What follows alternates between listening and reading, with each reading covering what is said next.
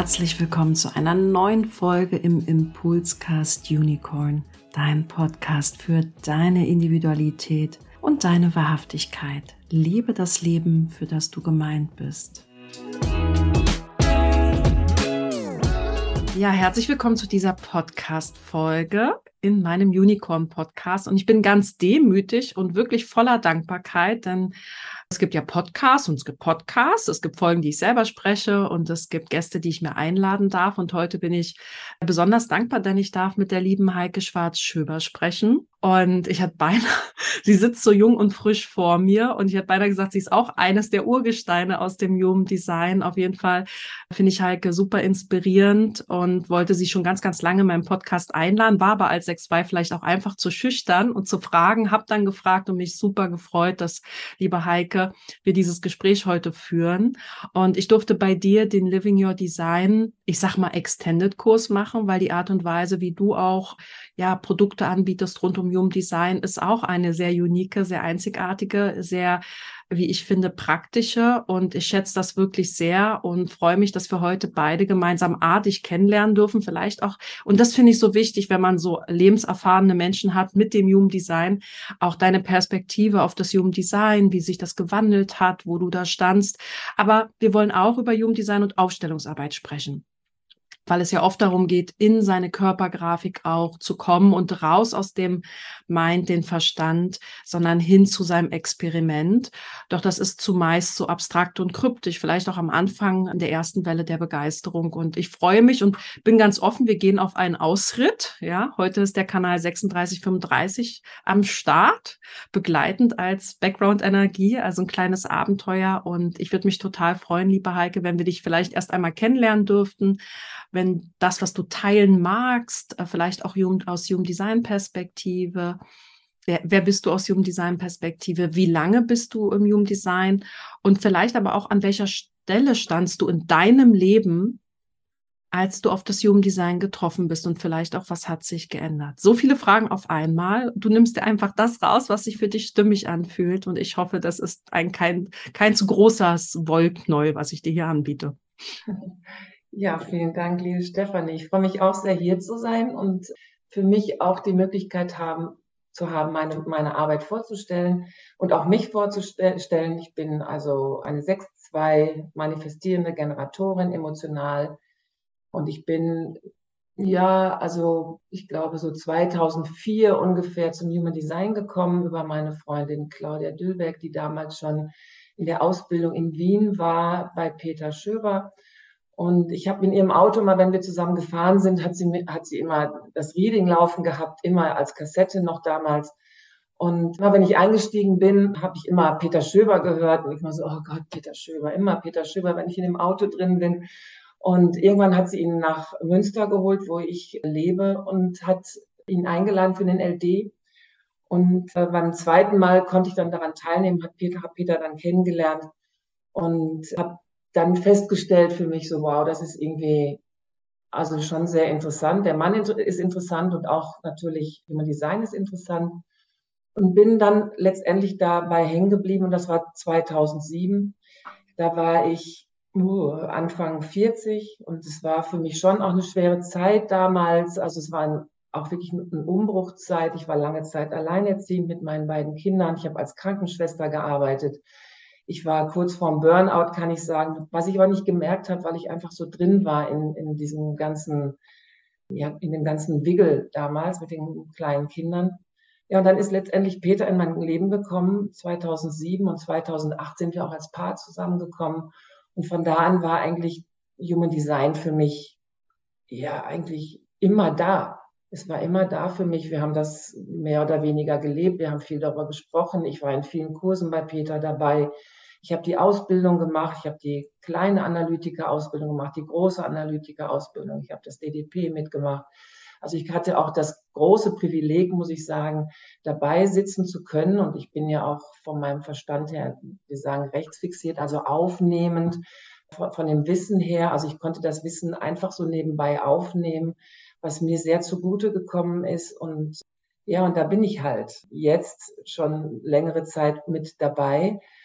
Und dadurch, dass ich eben nicht so strategisch bin im Umgang mit Wissen, habe ich für mich so erlebt, ja, was kann ich tun, irgendwie, damit es nicht so reines Wissen ist. Ja, dieses Verstehen ist total wichtig. Also wir müssen verstehen, Human Design ist eine Formel, die, die, das ist ein Wissen, was wir verstehen müssen, wenn wir es auch leben wollen. Aber das ist es eben nicht alleine. Und ich habe eine Freundin in Italien, die macht dort auch Kurse und hat damals schon angefangen, das auch praktisch zu machen, also mit Aura-Übungen und auch mit Aufstellungsarbeit. Und da war ich damals bei zwei Kursen bei ihr und das hat mir mega gut gefallen. Und da bin ich so ein bisschen mehr in dieses Experimentelle gekommen, kann ich sagen, und bin da richtig drauf angesprungen und habe hab für mich so gedacht, ja, das, das will ich ausprobieren. Wie ist das, die verschiedenen Typen zu spüren? Wie ist das, wenn ich mit meinem ja, mit meinem Sakral wirklich in, in Berührung komme, egal ob es offen oder ob es definiert ist, wie, wie fühlt sich das einfach an? Und da hat es dann eigentlich angefangen, dass ich irgendwann Living Design Kurse mit Claudia zusammen gemacht hat. Sie ist Projektorin und hat mich mehrmals gefragt. Und so wie du gerade gesagt hast, die 6-2, die so ein bisschen schüchtern ist, so war ich, bin ich natürlich auch. Ich bin ja auch eine 6-2. Und dieses auf die Bühne gehen ist natürlich auch immer mit einem gewissen Risiko verbunden. Kann ich dem standhalten, ja, sozusagen dem Ruf und oder der Frage dann in dem Sinne?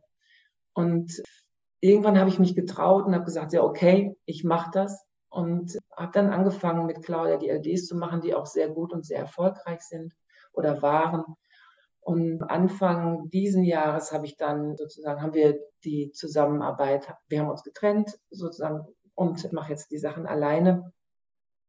Und auch durch Corona ist es so entstanden eigentlich, dass ich weniger das jetzt nur praktisch mache, sondern das Wissen mache ich jetzt, sage ich mal, bei den LDs zum Beispiel, mache ich das online und dann mache ich noch Praxistage, die jeder buchen kann, der wenigstens ein, ein Reading hatte, sodass jeder daran teilnehmen kann. Und es ist nicht nur für die Menschen, die ein, ein Living Design besucht haben, sondern für alle, weil ich finde, das ist auch am Anfang des Dekonditionierungsprozesses, also in dem Prozess, wo es anfängt, dass wir durchschauen, was unser Nicht-Selbstverstand, welchen Einfluss er auf uns hat.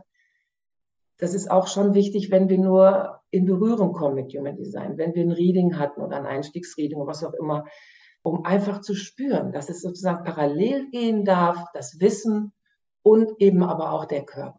Weil letztendlich ist es ja der Körper, der entscheidet, wie ich meinen Weg mit Human Design auch gehe. Sonst bleibt es einfach mental. Ich denke, ich weiß es, aber ich wende es dann doch irgendwie im Alltag nicht an. Genau. Ja, danke dir, danke dir. Und darum, so verstehe ich das Human Design, geht es ja eigentlich. Mhm, und äh, natürlich stelle ich auch fest, dass es inklusive mir auch manchmal einfach schwer fällt. Das ist dann immer so wie so eine kleine Sehbehinderung oder man sieht so ein bisschen schwer. Und da kann es natürlich unsagbar helfen, Unterstützung zu bekommen. Du bist ja eine 6-2, du hast damit ja ähm, durchaus auch die Möglichkeit, gut Dinge in den Überblick zu, zu bringen oder aus einer gewissen Distanz zu beobachten.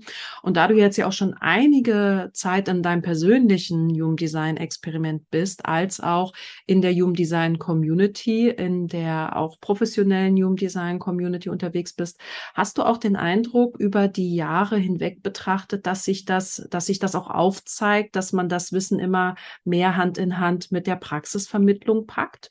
Oder kann man das gar nicht so sagen? Ist das immer individuelle Präferenz, wie das gelehrt wird? Weil ich immer auch die Fragen bekomme, welcher Lehrer macht das dann so oder so?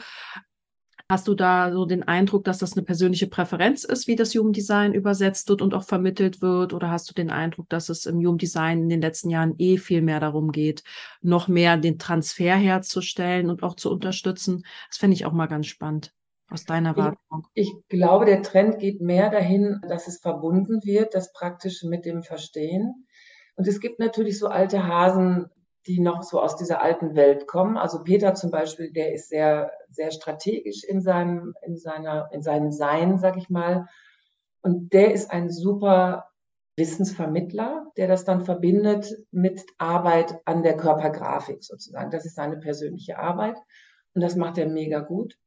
Und dann gibt es eben andere Menschen, die das mehr mit der Aufstellungsarbeit machen. Dann gibt es die freie Aufstellungsarbeit, das macht Hans Wagner sensationell. Der ist ein super Therapeut und Aufsteller, schon immer gewesen und verbindet das jetzt mit dem Human Design. also in der freien Aufstellung, also ohne diese große Körpergrafik. Viele machen es jetzt mit der großen Körpergrafik, so wie ich das auch mache. Ich stelle dich in dein Ego und schau, wie viel fühlst du dich damit? Und ich, ja, ich stelle die Fragen dann dazu oder ja, bringe dich in das Bewusstsein des Fühlens, sage ich mal, in diesem jeweiligen Zentrum. Und in der freien Aufstellung suchst du dir jemanden aus, der dein Ego repräsentiert oder dein Selbst oder dein auch immer was oder auch dein Profil und alles Mögliche. Das ist einfach eine ganz andere Aufstellungsarbeit. Ne? Und das ist, muss halt schauen, wie jeder das mag und ob es für dich in einen einladend ist oder die anderen drauf anspringen oder ob es das ist, was du willst. Also letztendlich ist das eine reine Geschmackssache, wie das für dich gut funktioniert und wo, ja, was du magst. Es muss ja auch immer passen. Also, weißt du, der Lehrer muss ja zu dir passen. Das ist, das, es gibt immer dieses, dieses Aurische auch. Entweder es, es, es geht gut oder es geht nicht gut. Also entweder wir fühlen uns miteinander wohl oder wir fühlen uns miteinander nicht wohl.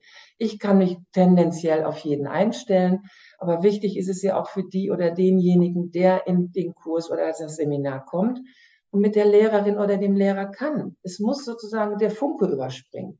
Und ja. wenn es das nicht tut, dann ist es nicht. Und es ist überhaupt nicht persönlich. Ja, wir haben unterschiedliche Augen. Wir haben unterschiedliche, ja, wie soll ich sagen, irgendwas, was, was uns, was uns an dem anderen gefällt oder nicht gefällt. Und das ist einfach nicht persönlich. Das ist auch eine reine Geschmackssache. Ja, total. Und man sagt immer, wenn der Schüler bereit ist, kommt der Lehrer. Glaube ich, gibt es so ein chinesisches genau. Sagen, Sagen auch. Und ja, du sagtest ja selber auch, dass du total rezeptiv bist. Und so geht's mir auch. Ich bin ja rezeptiv. Also mir ist es oft wichtiger, wer ist die Person und wie gestaltet das die Person. Aber auch das ist Geschmackssache. Andere brauchen und wollen die reine Wissensvermittlung. Wir wollen heute ja vor allem über den Erfahrungsschatz und den Praxisschatz sprechen. Und und da sind Menschen ja auch unterschiedlich. Ne? Beim Living Your Design war ich ja auch. Und da hast du auch mit uns Aufstellung auf der Körpergrafik unter anderem gemacht. Mhm. Und das mhm. ist schon auch sehr beeindruckend. Vielleicht können wir für die Zuhörer, die das nicht so kennen, weil ich merke auch, ich nutze immer so Aufstellungsarbeit wie selbstverständlich, weil ich ja mhm. auch eine Ausbildung darin habe und auch weiß, was das möglich machen kann. Vielleicht versuchen wir ja ein bisschen aufzuzeigen, wo hier die Möglichkeiten auch liegen oder welche Erfahrungen du vielleicht auch gemacht hast mit der Aufstellungsarbeit im Human Design, was das eigentlich bedeutet, auf der Körpergrafik aufzustellen. Mhm. Ob es da verschiedene Ausprägungen von gibt, was das eigentlich bedeutet, Aufstellungsarbeit in diesem Kontext. Gerne auch Erfahrungen, die du vielleicht damit gemacht mhm. hast. Das fände ich total schön. Also mit der Aufstellungsarbeit öffnest du ja einen, einen Raum sozusagen, ja, einen Raum, in den wir eintreten. Und ich mache das mit der großen Körpergrafik, also die liegt auf dem Boden, die ist, ich weiß gar nicht, zwei Meter irgendwas mal ein Meter irgendwas, also sie ist schon recht groß, so dass man auch bequem in den einzelnen Zentren stehen kann. Und diejenige oder derjenige, der steht, legt seine Körpergrafik auf in den, in den Praxistagen oder auch im LD mache ich das nur mit den, mit den Zentren, also ohne die Kanäle dabei. Und dann wird also einmal erstmal geschaut. Also die wenigsten haben ihre Körpergrafik in der Größe gesehen. Und das ist schon beeindruckend, wenn du auf einmal vor deiner Körpergrafik stehst, in dieser vollen Pracht oder auch für manche gar nicht Pracht. Ja. ja. Es ist ja so, am Anfang ist es so, je, du schaust auf diese Körpergrafik und hast trotzdem immer irgendwie einen Mangel. Ja, die anderen hätten so gern Ego definiert, die anderen hätten so gern das Selbst definiert, die anderen hätten so gerne ne, ne, definiert. Und wir könnten immer eine Börse aufmachen äh, für Menschen, wo man die, die einzelnen Zentren tauscht. Ja, tausche, keine Ahnung, Ego gegen, gegen Milz oder sowas, ne? Und dann können wir uns dann treffen und sagen so, hey, komm, ich gebe dir meine Milz und du kriegst meine, lass uns mal schauen, wie das ist. Organhandel. Der Organhandel, genau. Und, aber so ist es ja leider nicht, das können wir ja nicht tun. Und für mich ist es wichtig, in dieser Aufstellungsarbeit für die Menschen erstmal ja, zu zeigen, okay, das ist das, was du hast. Das ist das, was du bist im Human Design. Und es ist alles da, was du brauchst. Es fehlt dir nichts, aber auch wirklich gar nichts. Äh, es ist alles da und du hast das mitgekriegt, was du in dieser Inkarnation, also in diesem Leben, in dem du gerade bist, brauchst. Ja. Ja, und mit dem umgehen kannst. Selbst ein Reflektor, der ja keine, kein einziges Zentrum hat, ja, ist perfekt in seinem Design. Jeder ist perfekt mit seinem Design. Und das finde ich ist wichtig zu verstehen. Es fehlt uns nichts. Wir denken mal, die offenen Zentren, oh Gott, oh Gott, oh Gott, uns fehlt da was. Nein. Ja, das ist die große Möglichkeit, in diesen Zentren wirklich Weisheit zu erlangen. Weil wir sind da ja, wir können da ja fühlen.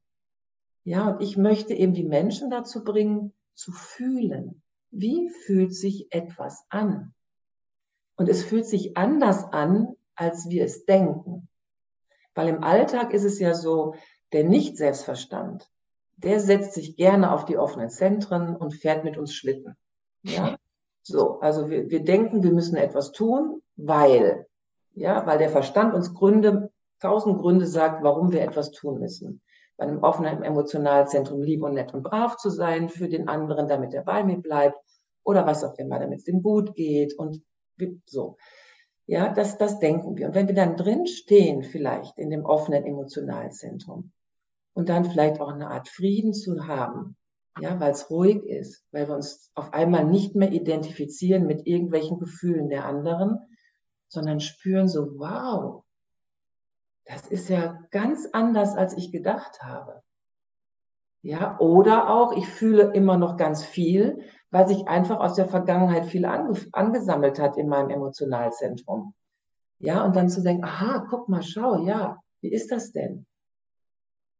Oder wie das abgelenkt wird, wenn ich jemanden anderen, der emotional ist, in das offene Zentrum reinstecke. Wie ist das für denjenigen, der dann in seiner Körpergrafik steht? Wie ablenkend von dem, was er eigentlich oder sie eigentlich ist. Das ist so spannend, diese Zusammenhänge dann zu spüren und nicht nur, ja, okay, ich habe das Wissen, aber wie fühlt sich das an? Bewusstheit. Es geht ja um Bewusstheit im Human Design. Es ist, es ist, ich habe da jetzt die Tage noch gesprochen mit einer Freundin. Ja. Alle möchten gerne die Pille haben, die es leicht macht. Ja, ich nehme etwas und dann bin ich gesund. Ich nehme etwas und dann bin ich korrekt. Ich nehme etwas und es muss irgendwie leicht gehen. Aber ich selbst zu sein, ist nicht leicht. Es ist Arbeit. Und zwar Bewusstseinsarbeit. Jeden Tag darf ich meinen Nicht-Selbstverstand dabei beobachten, was er für einen Unsinn macht und mich in irgendeine Richtung bringt, in der ich nichts zu suchen habe. Ja, und das ist Arbeit, das ist nicht leicht. Ja, das braucht immer wieder eine Wachheit diese Wahrnehmung dafür, aha, okay, jetzt sitze ich da gerade wieder in meinem offenen Emotionszentrum oder in meinem Ego oder wo auch immer. Es geht um die Beobachtung. Der Verstand an sich ist ja nicht schlecht. Ich bin froh, dass ich einen Verstand habe. Aber worüber wir reden, ist ja der Nicht-Selbstverstand. Ja, das ist ja der, der uns Probleme macht. Der Verstand an sich ist ja super. Ja. ja. Und ich fand das so schön, als ich dir eine Mail geschrieben habe, war die Mail berührt sein Ad. Mhm. Das fand ich wirklich total schön. Mhm. Und das ist auch so das, was ich von dir wahrnehme, weil die Körpergrafik, ich habe mir die auch nach dem Living Your Design nachempfinden lassen, also Design, so dass ich mir die selber drucken kann. Ich stelle euch gerne in den Show Notes die PDFs von mir zur Verfügung. Also wer mal Lust hat, sich die selbst zu drucken und zu Hause auszulegen auf zwei Meter, kann das machen. Aber es macht trotzdem einen riesen Unterschied, wenn man in einem Raum von Menschen in echt vor Ort das spüren darf, weil das, was du beschreibst, ist ja auch das, was ich spüre und fühle, wenn ich mit mir bin und mich beobachte, dann hat das Relevanz sicherlich. Aber ich fand das und finde das auch hilfreich, dass ein jemand etwas spiegeln darf, was er an einem dann wahrnimmt, wenn er in dieser Aufstellungsarbeit ist. Wie ich, ich habe das ja selber gesehen, auch im Living Your Design, dass man sich nicht mehr aufrecht hinstellt, dann möchte man sich vielleicht drauflegen und äh, das zu verkörpern und darüber auch berührt zu sein, was man beim anderen sieht oder was andere in einem wahrnehmen, ist nochmal eine andere Qualität, als wenn ich das jetzt in meinem Wohnzimmer, was ich jetzt zum Beispiel getan habe, auslege, um mich mal in meine Milz reinzustellen und mal gucken, wie ist denn das jetzt heute? Also das ist auch als Manifestorin gesprochen, fällt mir das total schwer in so Gruppenverbänden. Ja, und hat mir, ist mir auch damals schwer gefallen. Aber ich habe für mich auch schon erkannt, wie wertvoll das war, auch wenn ich das jetzt nicht so oft mache wie manch anderer. Und dass du das anbietest, auch als Praxiserfahrung, wenn man ein, ein Reading hatte, finde ich auch schön, weil es geht ja eigentlich nur um diesen Prozess der Dekonditionierung. Eigentlich geht es im Human Design, also stimmt nicht, je nach Geschmack natürlich. Aber vielleicht dieser Dekonditionierungsprozess, der dauert ja auch sehr lange. Und ich glaube, da wird immer gar nicht so offen drüber gesprochen, weil das so abschreckend wirkt. Der dauert ja sieben, dreimal sieben Jahre, ne? Ja, das hört nie auf. Mhm. Und wahrscheinlich hört es nie auf. Und eigentlich, was heißt eigentlich Dekonditionierung im Kern oder die Überschrift, so habe ich dich auch verstanden, geht es ja darum, mutig sich selbst zu leben. Mhm. Und das vielleicht auch nicht so als Projekt zu begreifen. Ich arbeite hart an mir, so nach dem Motto Projektziel dieses Jahr, fünf Schichten abschälen auf den sieben Jahren habe, sondern ich kann ja auch 21 Jahre, dreimal sieben Jahre ziemlich verziehen lassen. Ne? Es ist ja so, Konditionierung ist ja das, was wir mitkriegen von außen, was nicht wir selber sind. Ne, zum Beispiel. Also das ist ja ganz egal. Also ob es jetzt meine Eltern sind, die haben mich mit Sicherheit stark konditioniert. Ob es die Lehrer sind, die Großeltern, die Geschwister, Freunde, Arbeitskollegen, Chefs, egal. Wir werden von allen konditioniert. Im Human Design ist es natürlich so, dass wir sehr stark konditioniert werden in den offenen Zentren, also in der Offenheit, weil wir da empfänglich sind für etwas, was von außen kommt. Also ich habe ein definiertes Ego. Wenn ich mit jemandem zusammen bin, der hat ein offenes Ego, konditioniere ich ihn sozusagen in dem Thema des Egos. Ne? Also Willenskraft und Ziele erreichen und sowas. Und genau, und dafür ist derjenige, der das offen hat, ja nicht vorgesehen. Man, wir können uns das vorstellen, es ist so, ich habe ein Fahrzeug. Ja, mein Körper ist mein Fahrzeug und das hat ein bestimmtes Chassis. Also es ist, sieht irgendwie bestimmt aus. Und wenn wir uns das, das umdenken auf ein Auto, ja, ich habe vielleicht ein Bentley bekommen, ja, und mit einer bestimmten Motorleistung oder mit etwas, was innen drin ist. Und wenn ich immer sozusagen von außen etwas aufnehme, was nicht zu mir gehört, dann ist es so, als ob ich einen, einen Käfer fahre mit einem Motor von einem Bentley. Und der ist dafür nicht ausgelegt. Das Fahrzeug ist dafür nicht ausgelegt. Eine Zeit lang geht sowas vielleicht gut. Ja, dann läuft der richtig, richtig stark, dieser, dieser Käfer. Aber irgendwann geht schon mal der Kotflügel ab. Ja, oder eine Lampe bricht ab. Oder die Tür geht nicht mehr richtig zu. Oder der Kofferraum schließt nicht. Ja, das sind alles Zeichen dafür, für dieses Fahrzeug, dass etwas nicht rund läuft. Ja, weil etwas in diesem Fahrzeug ist, was da nicht hingehört. Ja, wenn ich ein Projektor bin und immer auf der Energie der anderen laufe, dann ist das zu viel für dieses Fahrzeug. Ja, dann habe ich irgendwann Probleme mit dem Fahrzeug, also mit, ja, mit dem Käfer in dem Fall, weil es zu viel Energie ist für diesen Käfer. Und irgendwann rappelt es im Karton und ich wundere mich, denke so, mein Gott, was ist hier los? Ja, ist doch eigentlich ein ganz solides Auto. Ja, aber das, was drin ist, gehört nicht mehr rein. Ja, eine Zeit lang geht das alles gut. Aber irgendwann bricht sozusagen das Fahrzeug auseinander. Und das ist einfach nur ein Bild dafür, dass wenn wir konditioniert werden und wir uns damit identifizieren, wir werden immer konditioniert von anderen. Das ist eine rein mechanische Sache. Stehe ich neben dir, werde ich von dir konditioniert. Stehe ich in der Schlange, in der Post, werde ich konditioniert. Die Frage ist immer nur, identifiziere ich mich damit? Oder bin ich eben wachsam und in der Wahrnehmung und merke, aha, ich mit meiner offenen Wurzel jetzt zum Beispiel stehe in der Schlange und merke, da hat jemand mega Druck hinter mir, weil der offensichtlich irgendwas ganz schnell erledigt haben will. Ja, und dann denke ich so im ersten Moment, wow, ich bin aber jetzt irgendwie ganz schön unter Druck und was passiert denn hier? Und ich ne, habe das Gefühl, ich müsste mich jetzt bewegen. Und wenn ich aber so ein bisschen reingehe, merke ich so, ah, ich bin das gar nicht. Ich bin eigentlich total relaxed. Und schaue mich dann um und denke so, ah, da ist jemand, der ist total zappelig. Ja, und das muss ich im Außen nicht sehen, sondern ich kann es spüren in mir. Und in dem Moment, wo ich weiß, dass ich es nicht mehr selber bin, komme ich in den Frieden, komme ich in die Entspannung, komme ich sozusagen wieder zurück zu mir. Weil sonst bin ich immer im Außen. Ja, denk immer so, uh, was ist hier los, was ist hier los? Also das ist ganz wichtig. Das Konditionieren findet immer statt. Nur die Frage ist, wie gehe ich damit um? Und das, das macht schon, das ist der erste Schritt. Ja, und das ist egal, ob es das Wurzelzentrum ist, ob es das Emotionalzentrum ist, ob es das Ego oder das Selbst, egal welches Zentrum das ist. Es geht immer um die Wahrnehmung dessen, bin ich das oder bin ich das nicht? Und das ist eine große Herausforderung. Dafür braucht es eben so lange Zeit. Es ist das Wissen, ja, ich weiß, ich werde konditioniert und laut Lehrbuch passiert das so und so und so. Aha, okay, und jetzt? Und in diesen Praxiskursen ist es ja so in einem geschützten Raum, sowas ausprobieren zu dürfen. Wie fühlt sich eine, eine Manifestor-Aura an? Die ist nicht immer abweisend. Ja, und es gibt Momente, da sind sie abweisend, aber nicht ständig. Wie fühlt sich das an? Wie fühlt sich das an, wenn jemand Druck hat und neben mir steht? Wie fühlt sich das an?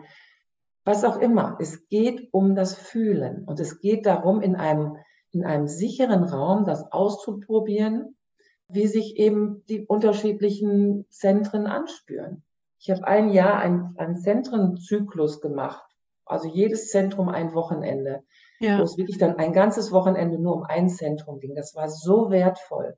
Also auch für mich noch dazu zu lernen, wie sich das, wie sich das anfühlt. Also wirklich die einzelnen Tore. Wie ist das, wenn, wenn mehrere Leute, ich habe noch ein großes, ich habe für jedes Zentrum einmal ein Metazentrum noch gemacht damit du auch in den Toren stehen kannst. Du kannst mit mehreren da drin stehen. Ja, dann kannst du spüren, dass es einen Unterschied macht, wenn jemand mir sozusagen eine Elektromagnetik bringt oder nicht. Das ist, das ist so spannend. Das ist so ein großes Feld, das zu erfühlen. Und das ist, das ist eine andere Welt. Es ist eine andere Welt, als es nur zu wissen. Es macht sich sozusagen, es eröffnet sich ein Universum. Ja, und was du gesagt hast, in diesem Raum mit mehreren Menschen zu sein, für mich ist es wichtig auch in diesen Tagen, dass wir korrekt miteinander umgehen. Also wenn ich unterschiedliche Typen da habe, dann ist es wichtig, dass die offenen Sakralzentren sich zurückziehen dürfen. Es ist wichtig, dass ein Manifestor und Manifestorin, wenn sie rausgeht, informiert. Es ist so, dass Generatoren gefragt werden. Ich frage auch. Also ich achte darauf, dass auch das nebenbei immer noch korrekt gemacht wird. Und wenn jemand auf der Körpergrafik steht, ist es für mich wichtig, denjenigen anzuleiten, natürlich in der Körpergrafik, ohne ihn zu pushen. Also jeder darf so weit gehen, wie er gehen kann. Ja, auch wenn ich merke, so, wow, da geht viel mehr, aber nicht über die Grenzen zu gehen, also die Grenzen zu wahren. Ja, und es ist natürlich auch immer wichtig, dass jeder seine eigenen Grenzen wahrt ich bin ja auch irgendwie nur ein Mensch. Ne? Und manchmal schieße ich vielleicht auch ein bisschen drüber. Ich habe auch viel Power sozusagen unter der Haube. Ne? Dann zu sagen, so, hey, stopp, weiter möchte ich nicht gehen. Also es geht auch immer um die Selbstverantwortung für jeden, der im Raum ist. Und ich, ich bringe diesen Raum, ich, ich schaffe diesen Raum, dass jeder sein darf, wie er gebaut ist zu sein. Und ich bin eine 6-2, ich will darüber hinausgehen, ich will es vorbildlich natürlich machen. Für mich ist Integrität unglaublich wichtig. Und, und ich merke auch in den Jahren, wo ich das jetzt mache, dass, dass es für mich eine Veränderung auch gebracht hat, da viel ruhiger zu sein, aus, auch in dem Prozess mit den anderen, es nicht zu pushen. Jeder braucht die Zeit, die er braucht für seinen oder ihren Prozess. Ich, man kann nichts beschleunigen ich hätte es mir auch gewünscht, dass es schon vor zehn Jahren passiert wäre. Ja, und ich bin jetzt vom Dach runter als, sechs, als sechste Linie. Ich bin jetzt schon wieder sozusagen auf der Erde. Ich, ich, ich werde gesehen, ja, als Vorbild oder auch vielleicht sogar als Rollenvorbild. Und es ist, es, es geht für mich nicht anders als, ja, mich selbst zu leben und das als Vorbild sozusagen auch in die Gruppe zu bringen. Und es ist so, ich bin ja, wie wir schon gesagt haben, rezeptiv. Also ich, ich bin aufnehmend. Und wenn jemand auf der Körpergrafik steht, ich bin keine Projektorin. Ne? Also es ist so, Projektoren arbeiten nochmal ganz anders in ihrer, ihrer Wahrnehmungsfähigkeit sozusagen. Aber was bei mir aufgefallen ist, jetzt auch in, den, in der letzten Zeit, ist, offensichtlich kriege ich ein Wissen, was in mir ist sozusagen, kommt aus mir heraus. Und ich, ich stelle Fragen, die bei den Menschen wirklich ankommen, überraschend sind, auf den Punkt treffen, den wunden Punkt auch manchmal treffen, so dass es wirklich dann auch so, wow, ja, stimmt. Ja, dass es wirklich was aus den Menschen herausholen kann, was sie vorher nicht gewusst haben. Und ich habe ja jetzt im Sommer den Generatorkurs mit Jasmin zusammen gemacht und sie ist leider nach dem ersten Tag durch Corona ausgefallen und ich habe dann die letzten drei Tage mitgemacht, also alleine mit der Gruppe dann weitergemacht mit der Aufstellung. Und da ist mir das nochmal besonders aufgefallen, wie stark ich auch Menschen erreichen kann damit, mit dieser Arbeit. Und es war manchmal so eine dichte Energie in dem Raum, dass wirklich einige auch rausgehen mussten, was auch völlig okay ist, weil es einfach so dicht und intensiv war, dass es für manche eben dann zu viel wurde. Und das, das darf es auch sein. Und es ist aber auch wirklich, also ich liebe das so sehr. Ich liebe das einfach sehr. Und ja, ich bin eine manifestierende Generatorin. Ich will natürlich auch eine Auswirkung haben mit dem, was ich tue, ne, zusätzlich zur Befriedigung. Und das ist einfach das, was, was ich total gerne mache und dieses Wissen weiterzugeben, auch auf eine besondere Art und Weise, und zwar für jeden und jede, die da wirklich daran interessiert ist. Ja, und es ist ja auch schön, das auf diese Art und Weise zu erleben. Und es ist ja immer so, wenn man so etwas dann macht und, sage ich mal, auch auf Korrektness äh, geachtet wird.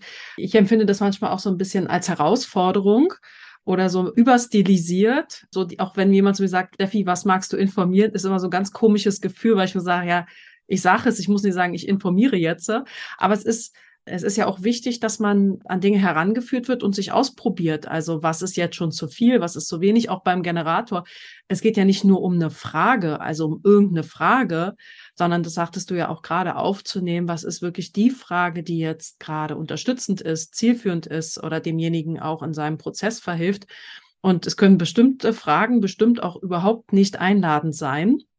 Also ich glaube, auch ein Generator kann sich, also darf also das Wort einladen finde ich eigentlich in, in Summe schön und nicht nur auf den Projektor bezogen, fühlt man sich auch eingeladen darauf zu antworten. Und ich meine, Reaktion kann man jetzt schlecht, ich bin keine Generatorin, unterdrücken wahrscheinlich. Die zeigt sich dann einem. Aber dafür braucht es auch gute Fragen. Ja, ja, also gute Fragen. Was ist eine gute Frage? Das ist immer auch eine gute Frage im Endeffekt. Ne? Was ist eine gute Frage? Also letztendlich ja, eine Frage ist eine Frage und auf die kann ich reagieren. Ne? Wenn du mich irgendwas fragst, sage ich so, pff, keine Ahnung. Da habe ich kein Nein zu. Alles, was kein Ja ist, ist ein Nein. Also, weißt du, das ist zumindest kein Ja. Das kann sich morgen ändern. Also eine gute und eine schlechte Frage, weiß ich, gibt es nicht. Ich liebe Fragen, die man mit Ja und Nein beantworten kann, wo mein Sakralzentrum wirklich anspringen kann. Und es ist schon so, wenn du, wenn du eine Projektorin hast, die bei dir ist, und dich vielleicht auch anleitet, ist natürlich was ganz anderes. Ja, sie, die, haben eine ganz andere Wahrnehmungsfähigkeit, die, die haben einen anderen Auftrag, sage ich mal, in der Welt als jetzt Generatoren. Und das ist unglaublich wertvoll. So, und, und jeder hat eben sein, sein Spezialgebiet oder das, was, was er oder sie gut kann und eben in diese Gruppe bringt. Und für mich ist es eben auch die Integrität. Für mich ist es dieses nicht, nicht, eben nicht zu pushen und trotzdem dran zu bleiben. Also es ist, ich kann auch unbequem sein. Ja, du selbst zu werden ist nicht bequem. Und wenn ich das sehen kann, dann mache ich da auch drauf aufmerksam. Es braucht manchmal eben auch, ja, eben diesen kleinen Schubs zu sagen, so, hey, schau hin schau hin, es ist, es ist wichtig, auch hinzuschauen, auch wenn es weh tut, auch wenn es unangenehm ist.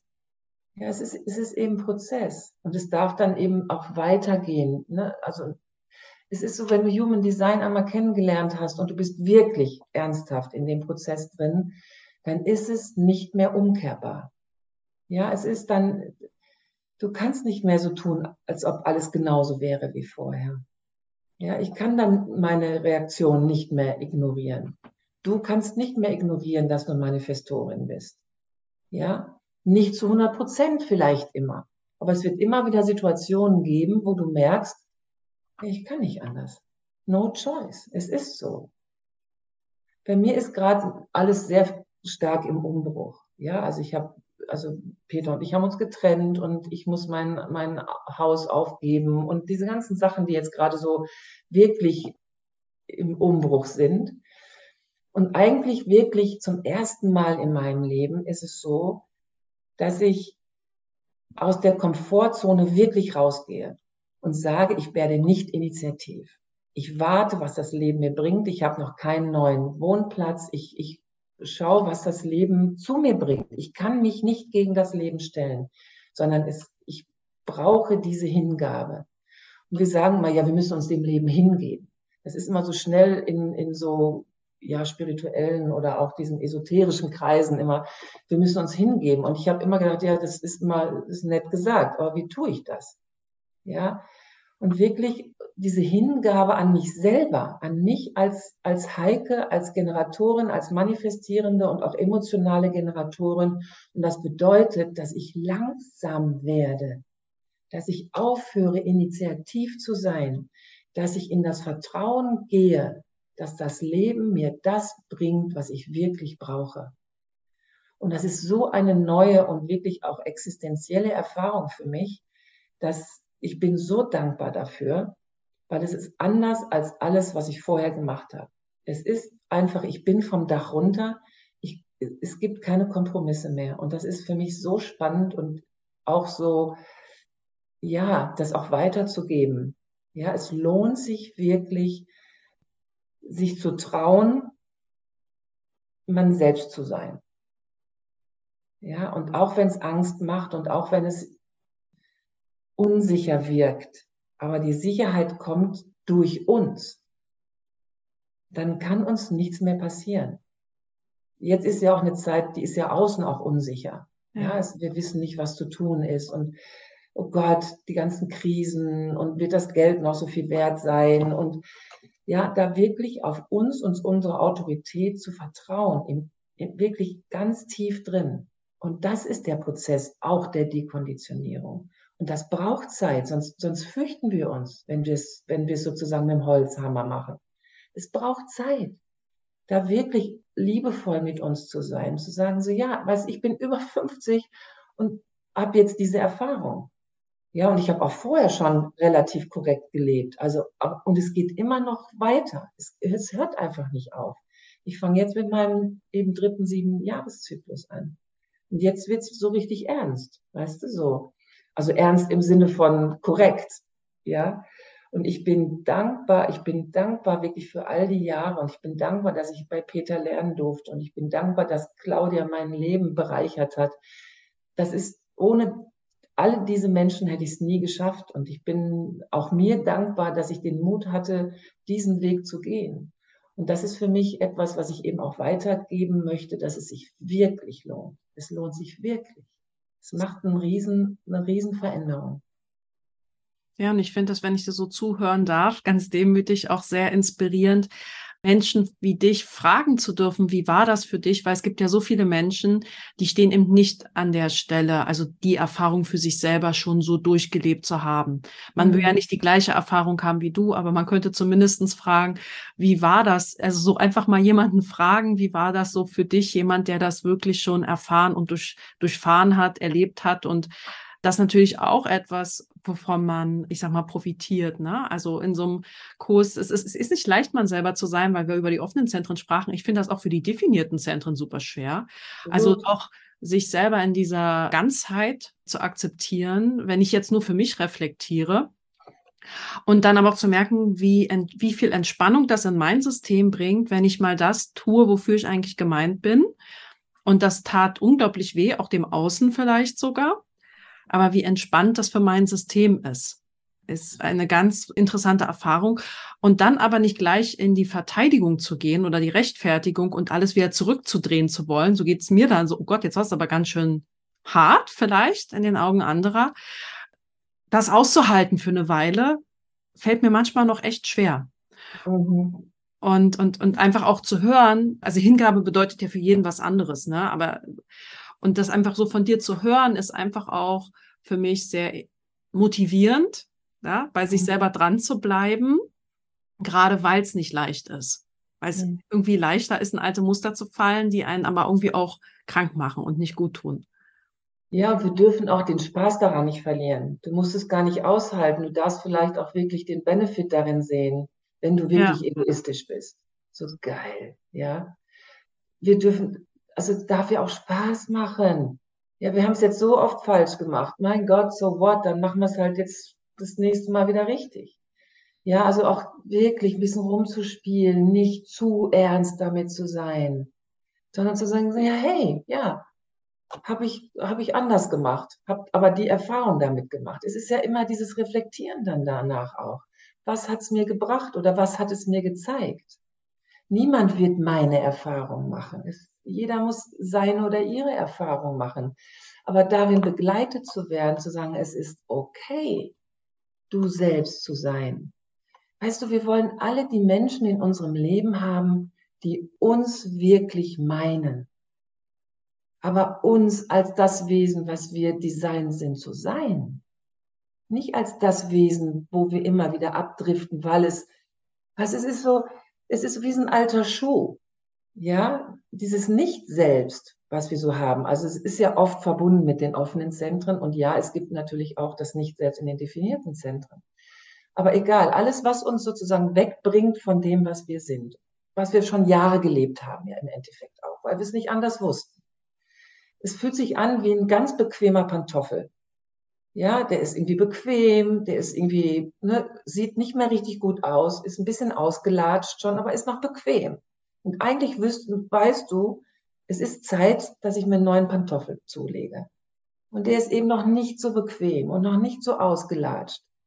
Ja, und deswegen fallen wir immer wieder in diesen alten Pantoffel rein, bis der andere auch bequem geworden ist für uns. Und das dauert eben seine Zeit. Ja, es geht nicht schnell.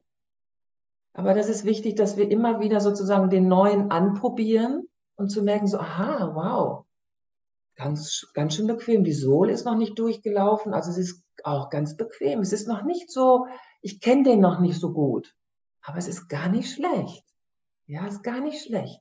Und immer wieder diese Erfahrung zu machen, dass wenn wir wirklich wir selbst sind, unseren Weg als wir selbst gehen, zu merken, so ja, wow, das ist, das fühlt sich gut an. Und dann auch die Menschen in unserem Leben zu haben, die das wollen, die dich als Egoistin wollen, die deine Umsetzungskraft wollen. Ja, dann denkst du, cool, dann muss ich mich nicht mehr verstellen. Dann muss ich nicht mehr lieb und nett und brav sein zu den anderen, damit die mich mögen, sondern die wollen deine Coolness. Die sagen so, wow, das will ich. Und das ist ja die große Sehnsucht in uns. Ja, dass wir Menschen finden, die uns wirklich meinen. Weil unser Wesen innen drin weiß ja, wer wir sind. Ja, es gibt ja etwas in uns, das weiß es ja noch. Denn als wir auf die Welt kamen, kamen, waren wir ja komplett. Da waren wir ja perfekt. Und dann sind wir sozusagen vom Weg so ein bisschen abgekommen durch die Konditionierung, zu denen wir ja gar nichts konnten. Die Eltern haben ja ihr Bestes getan. Ja. Und auch mit der Dekonditionierung. Es hängt ja noch ein Zopf dran. Es hängt ja immer noch dieses kleine Kind dran, was wir haben, was dann da sitzt und noch so ein bisschen verletzt ist. Und sagt so, nein, das können wir doch nicht und das ist doch zu unsicher und nein, dann hat uns keiner lieb und nein, dann gehen die weg von uns, dann verlassen die uns. Das hängt ja auch noch dran ja, dieses kleine Kind. Und es aber anzuschauen und zu sagen, so, ja, ich verstehe dich. Und ich bin erwachsen und ich kümmere mich drum. Und das können wir, indem wir unserer Autorität und unserer Strategie folgen, weil dann das Kind merkt, aha, da ist jemand, der meint das ernst. Es braucht dann keine Angst mehr zu haben. Also wir dürfen von dem kleinen Kind geheilt werden. Ja, und dann wird ein Schuh draus. Und dann merken die irgendwann so, hey, cool. Ja, das ist ja doch mein Leben. Und ich schaue mir an, aha, ja, die Fahrt gefällt mir. Ich muss mich nicht mehr ablenken mit irgendwas, damit ich mich besser fühle, glücklicher fühle. Ne, sondern ich so, ah, ja, der Schuh passt mir wirklich jetzt. Ich bin da sozusagen reingewachsen. Und es braucht Zeit. Ja. Ja, ich denke auch viel darüber nach, wir haben ja einen natürlichen Reifungsprozess als Menschen. Mhm. Und oft ist, wird Dekonditionierung auch als so negativ begriffen. Und ich glaube, das gehört halt auch einfach dazu, dass wir Erfahrungen machen. Und wie du ja auch sagst, unsere Eltern meinen es gut oder unser Umfeld. Wahrscheinlich gehören diese Eltern genau dazu, dass man zu der Person werden darf, dass man auch die Erfahrung in zum Beispiel seinen offenen Zentren macht oder die Talente seiner Eltern spüren und erleben darf integrieren darf und auch das unterstützend sein darf. Es ist ja nicht nur so, dass man Dinge abwirft, so, sondern auch integriert und entscheidet, wie man sie nutzen mag, das, was man gelernt hat, nutzen mag. Also so probiere ich zumindest eine Perspektive drauf zu finden, auch wenn es um die eigenen Eltern geht, auch die zu akzeptieren, in dem, wie die halt nun mal sind, wenn man weiterhin mit denen Kontakt haben möchte. Und wenn man diese Fahrt genießt, heißt das ja nie, vielleicht auch mal da, deine Perspektive drauf. Jugenddesign verspricht ja nicht, dass mir plötzlich nur noch die Sonne aus dem Hintern scheint, ne? Sondern wir haben ja dann trotzdem auch Schicksalsschläge oder Erfahrungen, die uns am Wegesrand begleiten. Und, und trotzdem ist man korrekt durchgegangen. Also man fährt mit seinem Auto dann vielleicht auch mal an unterschiedlichen Landschaften vorbei, die vielleicht auch aufrütteln, berühren, vielleicht auch ins Wanken einbringen. Und vielleicht kannst du da auch kurz was zu sagen, weil ich glaube, es ist irgendwie auch der Wunsch eines Menschen, dass es leichter wird. Wird es, denke ich auch, weil man vielleicht, so empfinde ich das, man hat immer genau die Kraft, die man irgendwie braucht. Also meine, meine sehr jugendliche Erfahrung mit dem Jugenddesign, also, ne, also sehr, sehr frische, einfältige, kurze Erfahrung mit dem Jugenddesign im Vergleich ja zu dir. Ja, vielleicht kannst du dazu was sagen, weil es ja auch Du sagst es ja gerade selber auch, du verkaufst gerade dein Haus. Das ist ja jetzt auch. Gemietet, aber ich muss zumindest raus. Mhm. Äh, oder du musst raus. Also ist ja nicht so, dass du, dass man jetzt nur noch auf rosa Wolken schwebt. Aber kannst du da vielleicht kurz was zu sagen, mhm. wie man das vielleicht auch begreifen darf, eine Perspektive drauf gewinnen darf, wenn man jetzt denkt, Human Design verändert dein Leben? Bestimmt, weil es ist unumkehrbar, wie du auch sagtest, diese Information, wie man da vielleicht auch mit umgehen kann mhm. oder Perspektive drauf haben kann. Als erstes wollte ich noch dazu sagen, was du gesagt hast zu den Menschen in unserem Leben. Jeder Lehrer, der, also jeder Mensch, der uns begegnet, ist unser Lehrer und unsere Lehrerin. Und wenn wir da ein Ding draus machen, es hat immer mit uns zu tun. Es hat nie mit dem Menschen zu tun, der vor uns ist, sondern wenn ich mich aufrege oder wenn da irgendwas in meinem Nicht-Selbstverstand da ein großes Ding draus macht, hat das was mit mir zu tun. Ich muss bei mir schauen was ist da in mir noch, was Neid, Ärger, was auch immer sozusagen hervorruft. Ja, es geht um die Selbsterkundung in dem Sinne auch. Also jeder Mensch ist auch ein Geschenk für uns. Und wenn diese Situation wieder auftritt oder nochmal ein Mensch, dann wissen wir, ich habe gedacht, ich bin schon so weit und offensichtlich triggert es mich an einem Punkt immer noch. Also da wirklich bei uns zu schauen, dass es, dass es in unserer Verantwortung liegt. Wir ändern unsere Eltern nicht. Niemals. Die sind so, wie sie sind. Aber ich kann bei mir schauen, wieso triggert mich das noch? Was ist da in mir noch, was irgendwie noch ein Thema ist? Ja, also es ist immer den Finger nicht auf die anderen zeigen, sondern auf uns. Und mit diesen schwierigen, natürlich scheint uns die Sonne nicht aus dem Arsch den ganzen Tag. Ne? So, das ist ja klar. So, und ja, und ich habe jetzt gemerkt, in dieser Krisensituation, es war für mich eine wirkliche Krisensituation, ne, diese ganze Trennung, Scheidung, was auch immer dann da so gekommen ist. Der Umgang damit hat sich für mich extrem geändert. Also ich habe auch neben Jungdesign natürlich noch andere Dinge gemacht. Und da geht es um innere Arbeit. Ja, es geht um die Selbsterkundung. Es geht um, ja, was macht das? Wie fühle ich mich? Ja, und wo fühle ich das? Und wie ist das für mich? Also es ist wirklich, ich, ich habe mich bemüht, wirklich in die Wahrnehmung zu gehen und nicht in die Wertung. Ja, jeder macht das, was er denkt oder denkt oder was er fühlt oder worauf er anspringt. Das ist auch bei Menschen so, die uns vermeintlich wehtun. Ja, und das dürfte er so nicht tun und das macht man so nicht und keine Ahnung, was dann alles für Sprüche kommen. Weißt du, es ist, das Leben ist ein Fluss. Ja, und eine Zeit lang ist es so und eine andere Zeit lang ist es so. Und für mich war der Umgang, ja, ich habe mich erkundigt und also erkundet selber und habe gesagt, ja, was ist der Schmerz? Wo ist dieser Schmerz her? Ich habe eine offene Milz. Für mich ist es ein Horror, wenn mich jemand verlässt. Ja, weil eben alte Geschichten noch dazukommen. Und das ist das, was ich eben gesagt habe. Ja, ich bin als, ich bin Scheidungskind und auch als, meine Eltern haben mich verlassen. Also, ja, eins meiner Eltern hat, hat mich verlassen und das ist ein großer Schmerz, der in mir ist.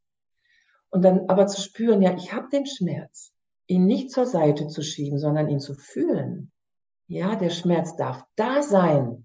Und dann wird er nicht mehr so groß. Ja, es ist nicht Peter der, weil er irgendwas getan hat, sondern es ist was es hat was mit mir zu tun. Ja, und früher hätte ich in so einer Situation, wäre ich sehr initiativ geworden. Ich hätte sofort irgendwie geguckt, wo, wo kann ich was wohnen, wo kann ich hin, was kann ich tun, da, da, da, da, da. Und ich habe ich hab sozusagen wie an dem Fluss gesessen und gewartet. Ja, ich bin emotional, ich, ich bin langsam, ich habe gewartet, was das Leben bringt. Und das ist das, was ich in den Kursen auch immer sage.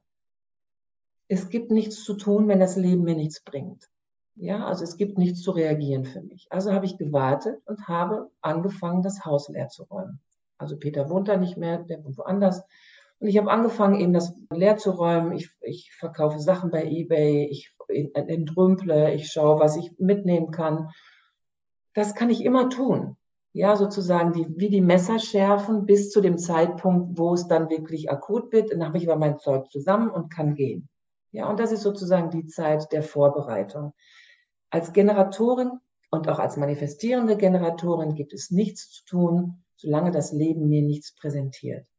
Und es ist für mich so spannend zu beobachten. Ich bin jetzt gerade in Österreich bei Freunden und ich, es ist sozusagen, auch mein Körper zieht mich immer nach Österreich und wo ich so merke, so, ich bin einfach gerne hier und ich schaue einfach, was das Leben mir für Optionen bereitet. Und hier und da taucht was auf. Es gibt Menschen, die haben auf einmal ein Zimmer frei oder irgendwas. Weißt du, und ich beobachte das und reagiere drauf.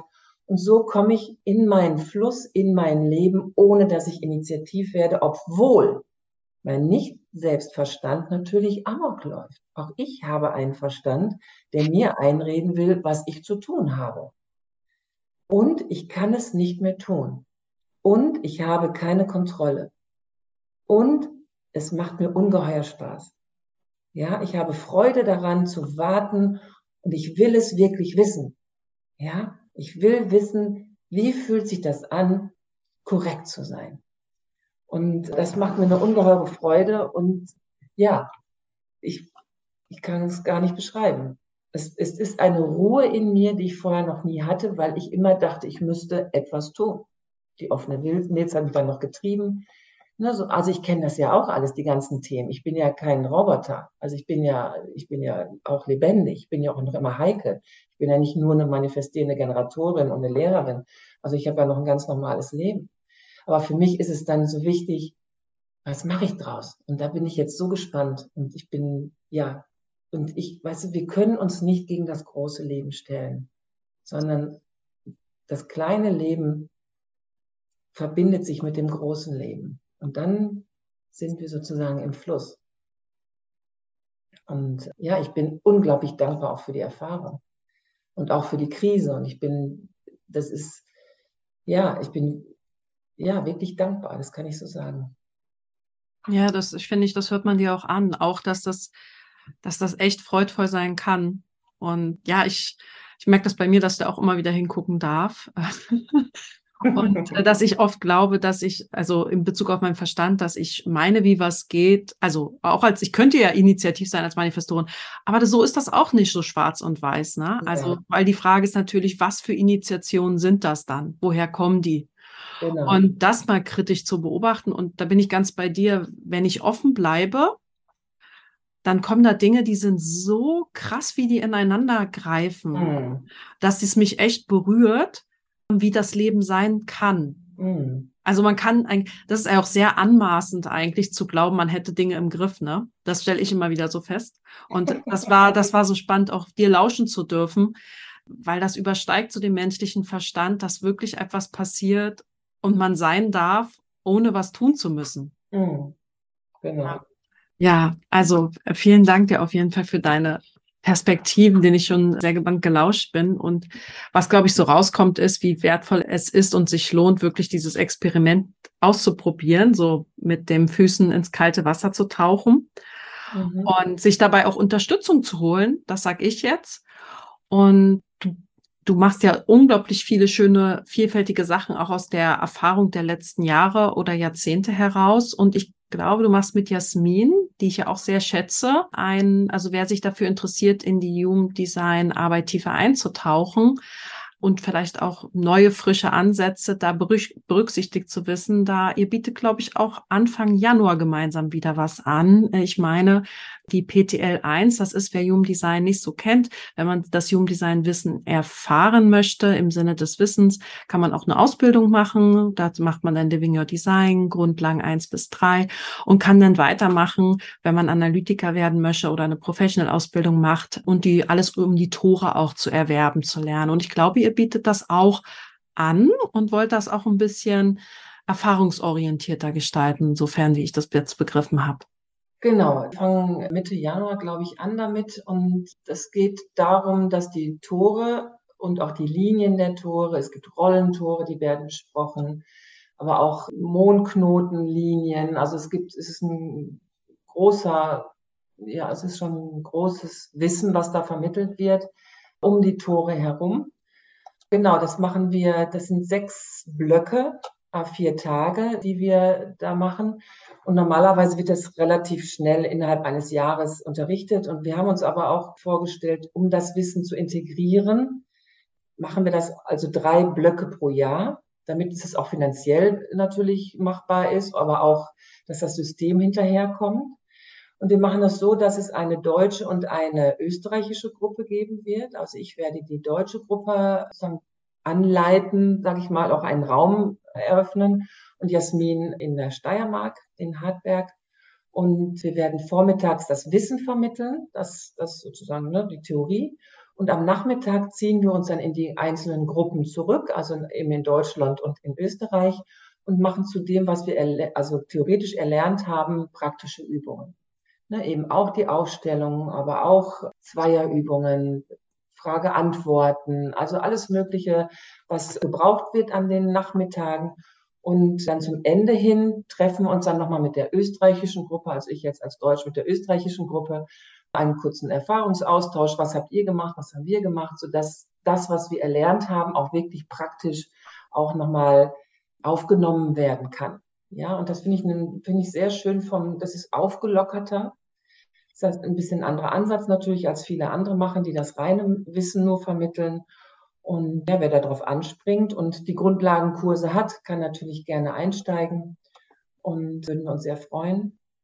Genau. Und im nächsten Sommer natürlich machen wir auch wieder einen Generatorkurs im, in der Steiermark. Freue ich mich auch sehr drauf, wer darauf anspringt. Herzlich willkommen, da wirklich vier geballte, kraftvolle Tage miteinander zu verbringen. Das ist sehr cool. Da muss ich als Manifestorin mal fragen, bin ich neugierig, weil ich bin ja nicht Zielgruppe Generator. Was macht man denn dann an vier Tagen? Also im Sinne von, wenn ich einfach mal mehr über den Generator erfahren möchte, ich bin einfach neugierig.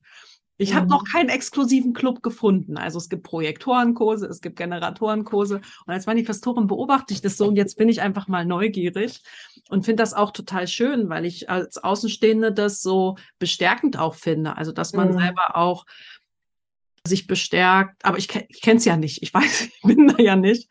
Darf ich da mal nachfragen, wie? Ja, also wir haben dieses Jahr haben wir auch viel Aufstellung gemacht, was wichtig war auch. Das war sozusagen der Haupt, das, der, die Hauptarbeit.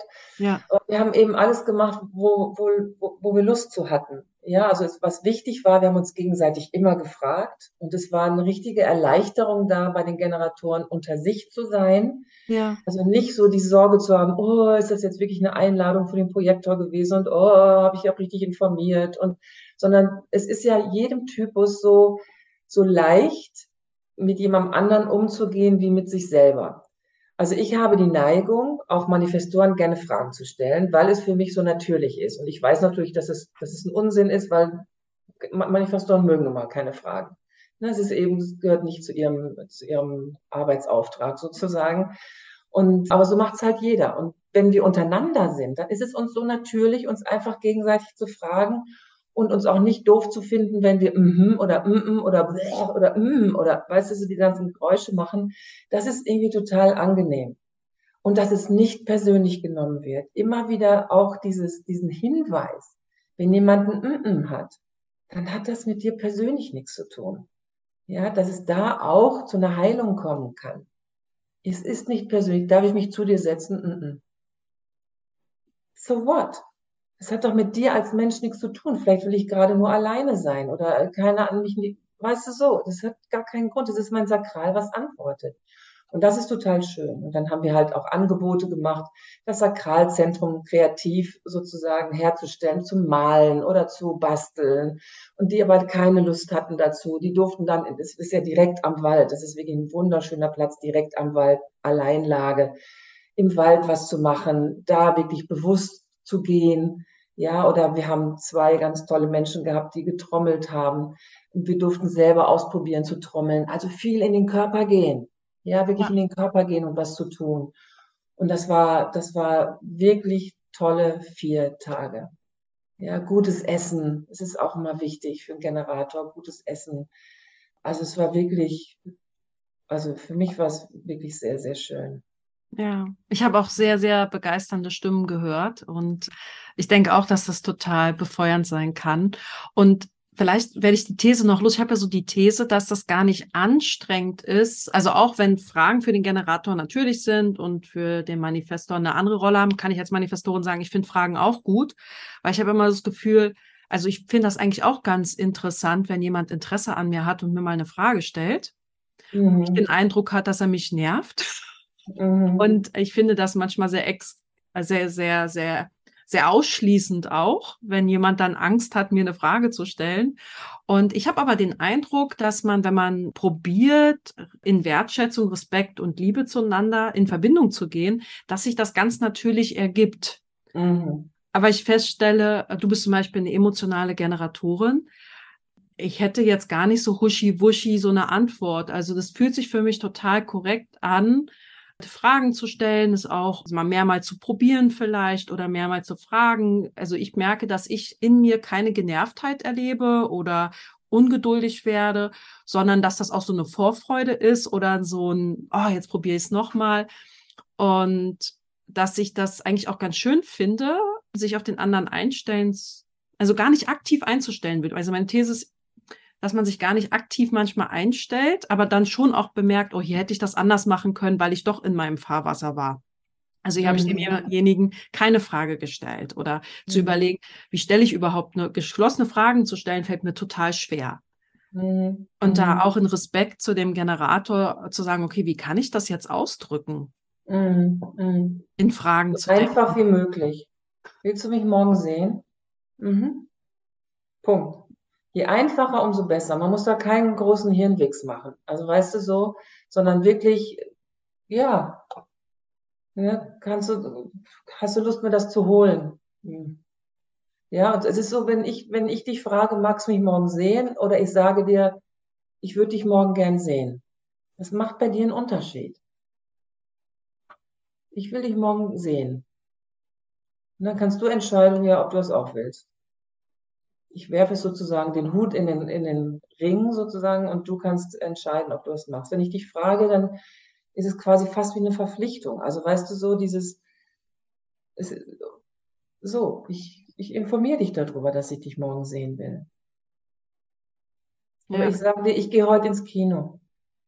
Und dann merkst du so, oh, ich hätte auch Bock ins Kino. Und dann würdest du mich fragen, ist das okay, wenn ich mitkomme? Und ich würde sagen, mhm. Also weißt du, so ein, so. Und es ist, gehört schon ein bisschen Übung dazu. Ne? So wie du auch sagst, geschlossene Fragen. In, in, in der Coaching-Szene sind geschlossene Fragen, darf man eigentlich gar nicht stellen. Ne? Man muss dem anderen immer die Option lassen, sozusagen zu reagieren. Aber es ist eben im Human Design anders. Und, und es ist eben eine Form des Respekts auch, dass ich dich informiere und eben das andersherum gefragt wird. Und du bist, du machst es eh super, finde ich. Du machst es also für mich ist, da, ist, das, ist das super, auch wie es im Vorfeld gelaufen ist. Und ja, vielleicht kann ich, wenn jemand hier zuhört, auch das Feedback, das stimmt schon, da muss ich mich auch korrigieren, so wie du das gerade gesagt hast, so wie kam es bei mir als Manifestorin an, war schon ganz anders. Also du mhm. hast ja zwei Beispiele subtil beigebracht hier. Mhm. Und das hat sich schon für mich anders angefühlt. Da gebe ich dir total recht. Also ich mhm. gehe ins Kino, da kam auch so der Reflex, ach cool, wo gehst du denn hin? Dürfte ich mit? Also da gebe ich dir recht, das macht was anderes mit mir. Mhm. Als wenn du mich jetzt gefragt hättest. Also nur durch Zulauschen. Es war jetzt keine aktive Situation zwischen uns. Nee, nee, genau, genau. Sondern ich merkte, wie mein System entspannter ist, nur durch diese zwei Beispiele. Also da muss ich dir, also aus meiner Wahrnehmung heraus komplett sagen, dass das total für mich funktioniert hat. Mhm. Und also wenn ich das jetzt so sage ich mal, schwarz-weiß gerade gesagt habe, dann ist das wahrscheinlich so dieses Manifestor, ja, ihr dürft auch mit mir sprechen. das hast du aber auch so süß gesagt. Ja, nicht immer alles abweisend, ne? Also man ist ja schon super gerne auch involviert und integriert, solange es nach den eigenen Regeln geht. Ja, natürlich. Und wenn du mit etwas beschäftigt bist, was dir wichtig ist gerade, und ich störe dich dabei, ja. dann bist du total abweisend. Auch dein, Entschuldigung, auch deine Aura. Ja, also ich würde dann schon gar nicht mehr so nahe kommen an dich, wenn ich merke, du tust gerade was sehr konzentriert. Dann bist du abweisend. Ja, wenn du irgendwie keinen Bock auf mich hast, dann bist du abweisend. Ne, aber wenn, wenn du, wenn wir uns treffen und wir wissen irgendwie, wow, wir freuen uns irgendwie, uns zu sehen, dann bist du überhaupt nicht abweisend. Und dann darf ich dich auch umarmen und alles Mögliche. Aber wehe, du bist nicht offen dann dafür. Ne, dann eben nicht. Das ist halt, das ist halt abhängig davon, was du gerade tust. Ja, und ich glaube, so wie du uns das gerade geschenkt hast, sind es auch in den Kursen, die du machst. Also ich finde dies, diese ganz praktischen Erfahrungen, das mitzubekommen und zu spüren, die sind so nachhaltig, die sind so, so, so, so bereichernd und auch so empowering, dass es so kleine Schritte sind. Also ich mhm. finde, was stelle ich auch auf, wir denken, ich selber auch in großen Lösungen, aber es sind diese kleinen Schritte, die, die wirklich großen, einen großen Hebel auch haben, eine große Wirkung haben dürfen. Und Zu sehen mit den Augen allein schon, ja, wie viel Platz du eigentlich für dich brauchst, bis jemand sozusagen an dich rankommen darf. Zu sehen, wirklich in Metern, ja, und wie oft wir Menschen einfach viel zu nah an uns ranlassen in unserem Leben, ohne darauf zu achten, ob ob wir das wirklich wollen, ob unsere Aura das wirklich will oder ob uns eigentlich zu viel ist. Und das in so einem Raum ausprobieren zu können, ist total wertvoll. Das finde ich auch, war für mich persönlich eben auch so wertvoll. Mich ist mal, auf mich ist mal ein Manifestor zugerannt, der vorher eine schlechte Nachricht bekommen hat, ein emotionaler Manifestor. Ich bin fast irgendwie gegen die Wand geprallt, als er viel zu schnell natürlich auch auf mich zugegangen ist in so einer Übung. Ich habe, also ich, ich wusste gar nicht, wohin mit mir. Mir war übel, mir war schlecht. Ich konnte gar nicht so weit nach hinten gehen, wie er auf mich zugegangen ist. Also da wirklich dann auch zu spüren, so, wow, das ist, das ist eine Auswirkung. Ne? Und das war für mich wirklich, und auch mit Projektoren hatte ich solche Übungen, die für mich wirklich sehr nachhaltig waren. Absolut. Und das, was du gerade sagst und auch spiegelst, also deine Wahrnehmung, finde finde ich auch so wertvoll, weil man sich jetzt für mich gesprochen als Manifesto ja manchmal auch gar nicht so ernst nimmt und gar nicht weiß, was man, also Auswirkung klingt so, als wenn man das jetzt immer machen würde, also absichtlich intendiert. Mhm. Aber man will ja genau das, was du schilderst, eigentlich nicht. Mhm. Und dann zu sagen, nee, das geht, also oft denke ich mir, jetzt reiß, reiß ich mich zusammen und ziehe irgendwas durch, aber zu bemerken, dass das total kontraproduktiv ist für mich und für den anderen und für diese Beziehung und Verbindung, dass das lernt, sich besser zu reflektieren, wenn, wenn man in so Räumen wie jetzt oder in, in, in auch, sage ich mal, sicheren Räumen ist wie Kursen, das einfach mal ganz offen seine Wahrnehmung zu teilen, so wie du das gerade geteilt hast. Mhm. Dann würde ja jeder denken, oh Gott, stimmt, darauf darf ich vielleicht achten, weil ich will das ja gar nicht, dass das zwischen uns steht oder dass der andere sich dann da so fühlt, weil man sich selber gar nicht ernst genommen hat in dem, was einem gerade selbst bewegt hat. Also kann ich für mich als Manifestorin sagen, ich denke mir mal so, ja, drück das weg oder ist ja schon nicht so schlimm und einfach weitermachen. Nee, damit mache ich es nur schlimmer. Das sind diese alten nicht selbst Glaubenssätze und, und da die wir haben, reiß dich zusammen, stell dich nicht so an, das können wir doch ruhig tun und das ist doch nicht so schlimm und diese ganzen Sachen, das ist nicht selbst. Ne, so. Und, und es ist nicht leicht im Alltag, die Wahrnehmung dahin zu bringen. Ne, zu sagen so, hey, stopp, brauchst gar nicht näher zu kommen. Mir reicht das schon. Ne? Ja. Ähm, ja. Ja, ich, ich danke dir total, also auch für deine wertvolle Zeit. Ich könnte dir wirklich sehr, sehr lange weiter zuhören und ja, ich bin auch schon am Liebäugeln, PTL 1 bei euch zu wiederholen. Ich habe die ja bei Peter Schöber schon gemacht mhm. und mache sie jetzt auch bei Dr. Andrea Reickel-Wolf, aber ich finde einfach euer Konzept so toll ich mhm. finde euch als Person auch so toll.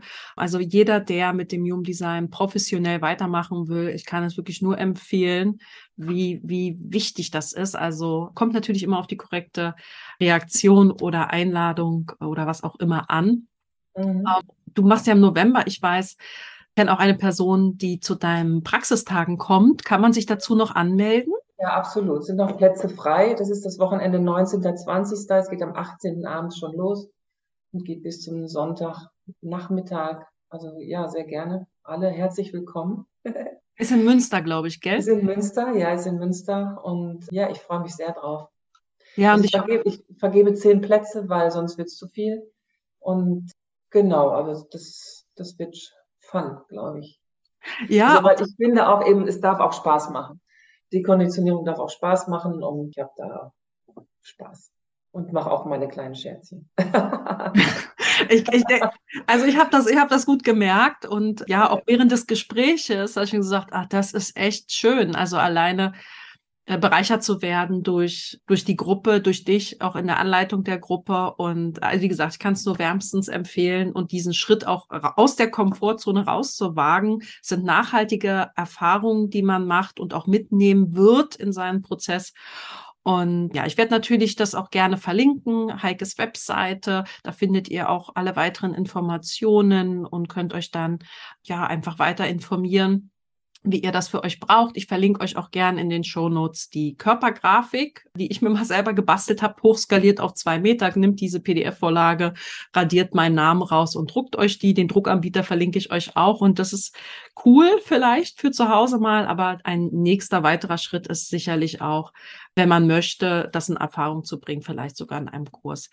Äh, liebe Heike, ich möchte mich total bei dir bedanken, auch für deine Offenheit für deine ungekünstelt, also in meiner Wahrnehmung Ungekünsteltheit, Echtheit. Das war für mich wirklich ein sehr, sehr schönes Gespräch. Ich wollte irgendwie gar nicht so viel sagen, sondern eigentlich nur zuhören und dich sprechen lassen. Und ja, freue mich einfach, dass du deine Zeit mir geteilt hast, mit uns geteilt hast und uns damit auch Human Design mit deiner Perspektive bereichert, mit deiner Erfahrung bereichert hast.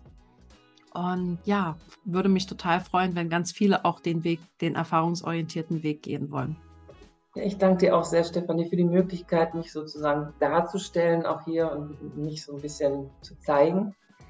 Ja, vielen Dank und ich hoffe, ich sehe dich und euch irgendwann mal bei mir und alles Liebe und eine gute Zeit.